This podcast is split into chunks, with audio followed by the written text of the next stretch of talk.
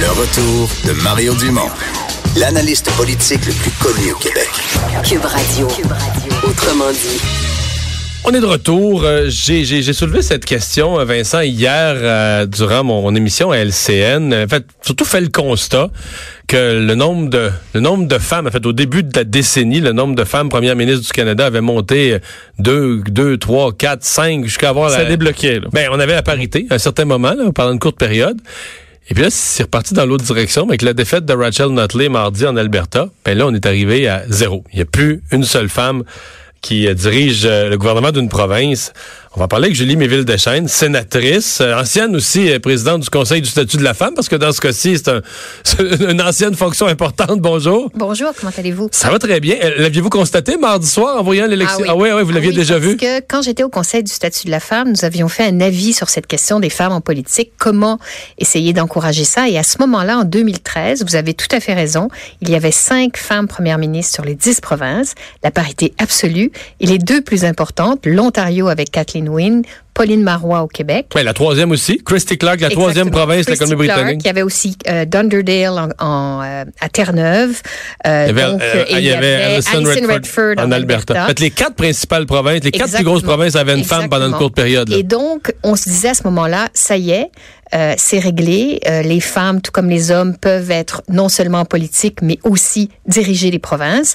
Or, à partir de 2013, comme vous le savez, il y a eu peu à peu, il y a eu sept femmes en tout, parce qu'il y a aussi le Nunavut qui a, qui a perdu la sienne. Ouais, dans un. Donc, sept femmes qui ont perdu le pouvoir en à peu près cinq ans.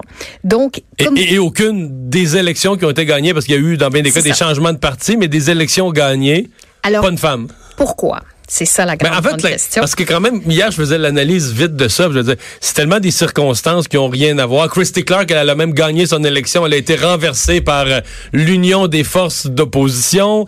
Euh, bon, Madame, euh, Madame Notley, cette semaine, c'est complètement autre chose. C'est, on peut pas. Il est, il est vrai qu'on peut pas dire qu'il y a une seule cause pour toutes ces défaites, mais il y a Mais y certainement des commun? facteurs. Ouais. Il y a certainement des facteurs. On peut pas dire, par exemple, comme c'était le cas dans le cas de Kim Campbell, que toutes ces femmes-là ont pris des partis euh, en état de décomposition et donc euh, elles ont été battues. C'est quand même vrai pour Pauline Marois. Rappelez-vous, Pauline Marois, elle avait essayé plusieurs fois le leadership et quand elle a finalement obtenu le leadership du PQ, ça n'allait plus très bien.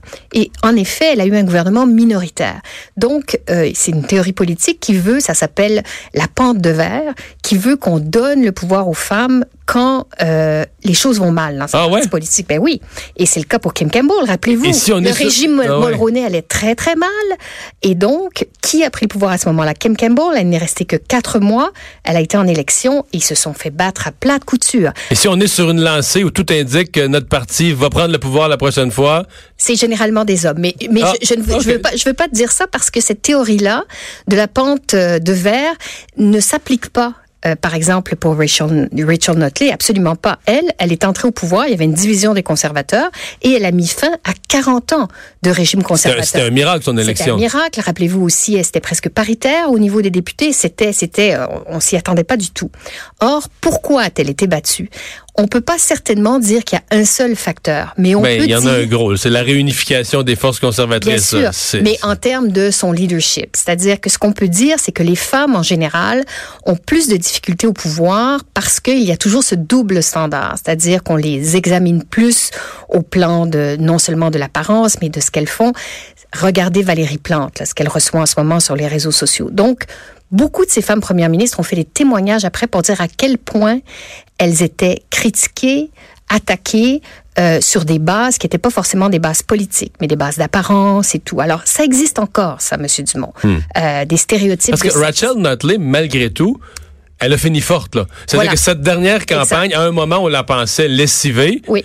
Puis, je dirais quasiment, elle a gagné la campagne. là. Elle était condamnée parce que Oui. c'est tellement conservateur l'Alberta qu'elle était condamnée par la réunification des conservateurs. Mais elle a presque gagné la campagne. Elle est sortie forte. Elle sort pas, euh, elle sort pas abattue comme par exemple Mme Marois en 2014. Là, Exact. ça avait été très difficile. Je là. dois vous dire que j'ai pas mal d'admiration pour Mme Notley, qui, néo-démocrate, devient la première ministre d'une province pétrolière. Et on sait que les néo-démocrates, euh, face au pétrole, là, c'est pas gagnant tout ça. Non. Alors, elle s'est mise à défendre son industrie. Et moi, je l'ai entendu à un de nos comités. Je peux vous dire que elle a elle, elle le faisait fort bien, défendre son industrie, et en même temps, elle essayait de diversifier un peu l'industrie de l'Alberta, augmenter un peu les, les, euh, les impôts. Euh, elle avait une taxe du carbone, donc elle essayait un peu de ménager la chèvre et le chou, mais elle défendait quand même sa province très bien. Mais certains disent pas de façon assez, entre guillemets, agressive, forte, comme... Non, non, mais je vous le dis, parce que ça aussi, c'est des stéréotypes de sexe. C'est-à-dire que quand on, on parle de défendre l'économie d'une province, il y a euh, dans, les, dans les stéréotypes, on dit un homme peut faire ça avec...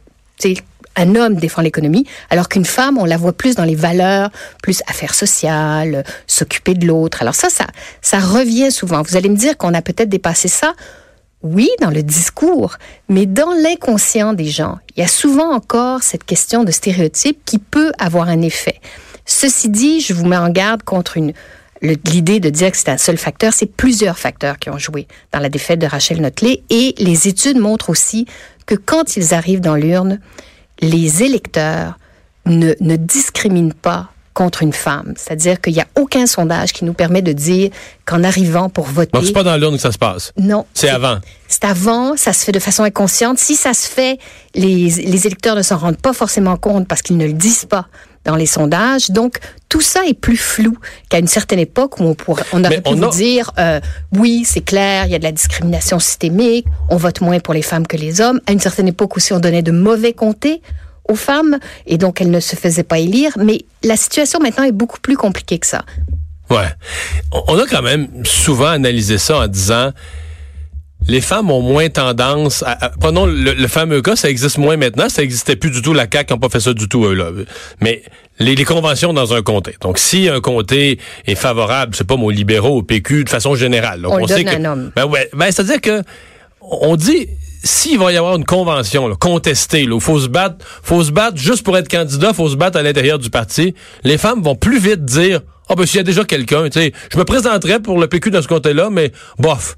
S'il y a déjà quelqu'un, donc le- retrait de se dire je me poserai pas, il y a déjà quelqu'un qui est là, Oui. je vais le laisser aller, là, qu'un homme va se dire il y a déjà quelqu'un Voilà. qui est là, ben euh, je veux ma chance moi aussi, va Alors, plus Monsieur Dumont, foncer. oui, vous mettez le doigt sur quelque chose de vrai, mais je, je, je vous dirais que ce- c'est le- c'est la difficulté des femmes à accepter d'aller en politique. Souvent, il faut demander plusieurs fois à une femme de se lancer en politique, alors qu'un homme va le faire plus facilement. Ça, ça a été démontré. Euh, Rappelez-vous euh, Françoise David qui a dit le nombre de femmes, le- les efforts que je devais faire pour convaincre une femme de se lancer en politique. Pourquoi? Ben, ça, ça vient de la socialisation des femmes. Il y a souvent un, pro- un petit peu moins confiance en soi, on est un petit peu moins sûr de soi. Et Mais on les- aime moins aussi les conflits qui sont inhérents à l'action politique, là, puis au Alors, débat. je peux pas vous dire que pour les femmes, la période des questions, là, euh, c'est formidable. Ouais, j'en ai ça- connu, j'en ai connu qui aimaient ça quand oui, même. mais, Quelques-unes. mais généralement, c'est quand même, ça peut être des obstacles. Donc, Ouais. en effet, les femmes ont plus de difficultés dans sauter dans la, à sauter dans l'arène, particulièrement quand il y a des assemblées de nomination contestées. Il y a aussi d'autres questions so- sociologiques. Les femmes ont des enfants comme les hommes, mais souvent et encore elles s'en occupent plus. Donc tout ça, c'est des barrières à l'entrée. Mais dans le cas qui nous occupe, le fait qu'il n'y ait plus une femme première ministre, c'est préoccupant parce Non, que parce c'est que c'est le zéro. Là. Je pense que quand il y avait cinq là, en 2013, 2014, on aurait pu dire, bon, il y aura peut-être pas toujours la parité. De cinq, on va peut-être descendre à trois. Puis à un moment donné, une province qui avait une femme va avoir un homme, mais une autre qui avait... Ça, on pouvait penser qu'on partait dans une rotation. Il allait toujours avoir... Je pense pas qu'on pouvait prédire que Non. dans cinq ans, ça va être zéro. Si quelqu'un avait dit ça là, en 2014, dans cinq ans, ça va être zéro, on aurait dit, ouais, ça, ça- Alors ça deux peut- choses. Ça veut dire qu'il n'y a jamais rien qui est acquis. Non, ça, c'est euh, pour bon les résumé. femmes et en politique. Et ça veut dire aussi que les femmes ont le droit à l'échec, tout comme les hommes. Dans ce cas-ci, il y a eu cinq femmes qui se sont fait battre aux élections. Et ça fait aussi partie euh, de la vie politique, pas, pas toutes aux élections, parce qu'il y en a une qui est partie avant les élections, mais Ouais. enfin, il y a, y, a, y a eu des défaites électorales de femmes, comme il y a des défaites électorales d'hommes, mais là, la situation est qu'il n'y en a plus. Ce qui ne veut pas dire qu'on n'entend plus parler de femmes en politique. Jodie Wilson-Raybould, qui a comment dire, mené l'actualité pendant plusieurs mois, est une femme, est, est, est une femme forte en politique, de même que Jane Philpott. Donc, les femmes sont encore là, bien que pas à la tête de province. Mhm. Et au Sénat? Chez vous, au Sénat? Écoutez, au Sénat, ça va tellement bien. Ah oui? Non, non, mais alors, donc, au Sénat, évidemment, nous ne sommes pas élus, nous sommes nommés. Or, il est beaucoup plus facile de décider, moi, je vais avoir un Sénat paritaire et donc je vais faire des, des, des nominations en conséquence, ce qu'a fait le premier ministre Trudeau. On est rendu à 47% de femmes dans un Sénat de 105 euh. Donc, on est presque à la parité parce qu'il y a eu beaucoup de nominations de femmes, j'en suis une, euh, depuis quelques années. Et ça change les choses. C'est-à-dire que, entendons-nous, le leadership est encore masculin. De chaque côté, les leaders, les facilitateurs et tout, ce sont tous des hommes. Alors ça, ça n'a pas encore changé. Toutefois, non seulement il y a des femmes, mais il y a pas mal de féministes. Et sur plusieurs projets de loi, je vous donnerai l'exemple de la loi sur le divorce qui est rendue chez nous, la loi C-78, mais là, on s'est rendu compte que il est question de violence familiale, mais que aucunement dans ce projet de loi, on fait état de la violence faite aux femmes, qui peut, dans une situation de divorce, être problématique parce que ça empêche une négociation d'égal à égal et tout ça. C'est un facteur. Mais le mot violence faite aux femmes n'est pas dans le projet de loi. Donc, pour des femmes comme moi, qui a été au Conseil du statut de la femme et qui sait et, qui est plutôt sensible à ces questions-là, c'est attention, il faut peut-être présenter des amendements, il faut peut-être changer légèrement ce projet de loi pour que euh, s'il y a une situation comme ça qui se présente dans un divorce, on en tienne compte.